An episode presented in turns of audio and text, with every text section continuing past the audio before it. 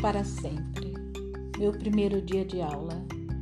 No meu primeiro dia de aula, eu levei meu material escolar e, junto muita curiosidade, expectativa, ansiedade, por se tratar de algo totalmente novo para mim. Tinha medo do inesperado, medo de quem sentaria a meu lado, medo de tudo que poderia acontecer naquele dia. Mas aquilo tudo passou. Foi apenas o primeiro dia de uma longa jornada que, para minha surpresa, não tinha nada a temer, pois meus colegas, meus colegas tinham esses mesmos medos e com a ajuda um dos outros e com o apoio da professora conseguimos superar esse o primeiro tão terrível dia. Transformamos num dia de alegria e conquista e superações. Com certeza, eu não mudaria nada naquele dia que transformou-se num dos dias mais importantes da minha vida. João Batista Júnior.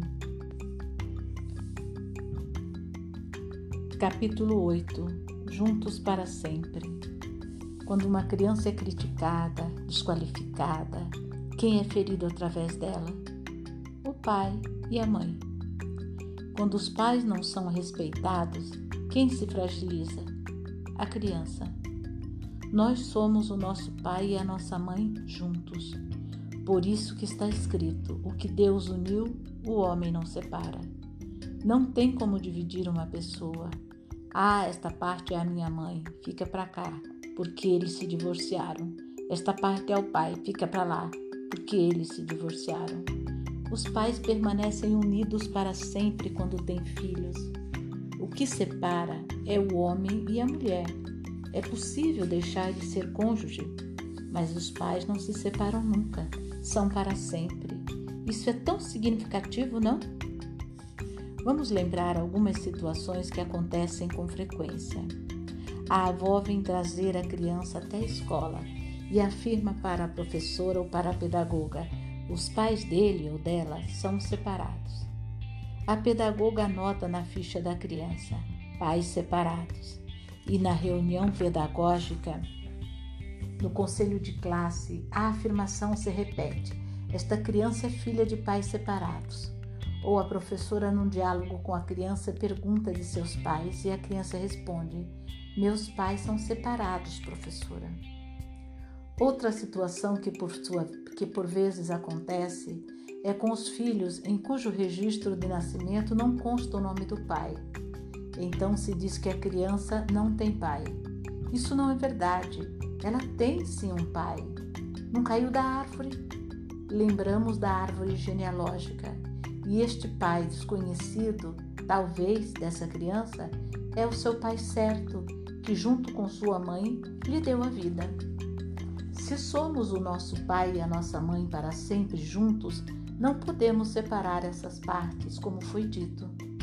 E estamos o tempo todo a dizer ou a ouvir afirmações de que eles estão separados, ou que não têm pai, não têm mãe. Há um estado de contradição que fragiliza, que enfraquece, que desempodera. E daí que fazer com esse modo de falar arraigado no imaginário social? O ideal seria que não houvesse separações, divórcios, que a estrutura familiar permanecesse sempre unida fisicamente, correspondendo à unidade pai e mãe, presente em cada filho, em cada filha. Porém, não é assim que se apresenta a nossa realidade social, e a escola não tem o poder de mudar isso até porque as pessoas que ali trabalham muitas vezes estão vivendo essa mesma experiência de divórcio, de separação familiar. Há situações cujo grau de complexidade não nos permite solucioná-las do modo como gostaríamos. Todavia, diante de uma situação, podemos escolher olhar para seus limites e ficarmos paralisados, ou para suas possibilidades e imediatamente nossas faculdades mentais e emocionais se mobilizam para buscar meios que, se não resolvem o problema de todo, ao menos o minimizam. Então, diante de uma criança cujos pais não vivem juntos, podemos ressignificar a situação. A avó diz: Os pais dessa criança estão separados, professora.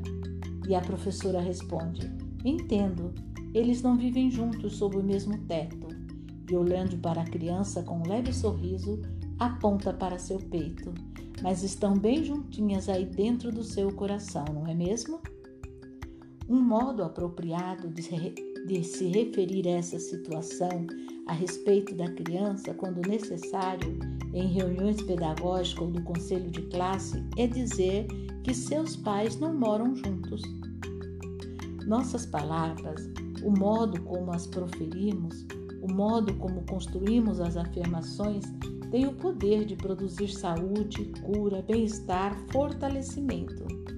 O sábio Salomão entendia bem desse assunto e escreveu que as boas palavras são como um favo de mel, doces para a alma e trazem cura para os ossos. Há um modo de falar que enfraquece, fragiliza, fragmenta, separa.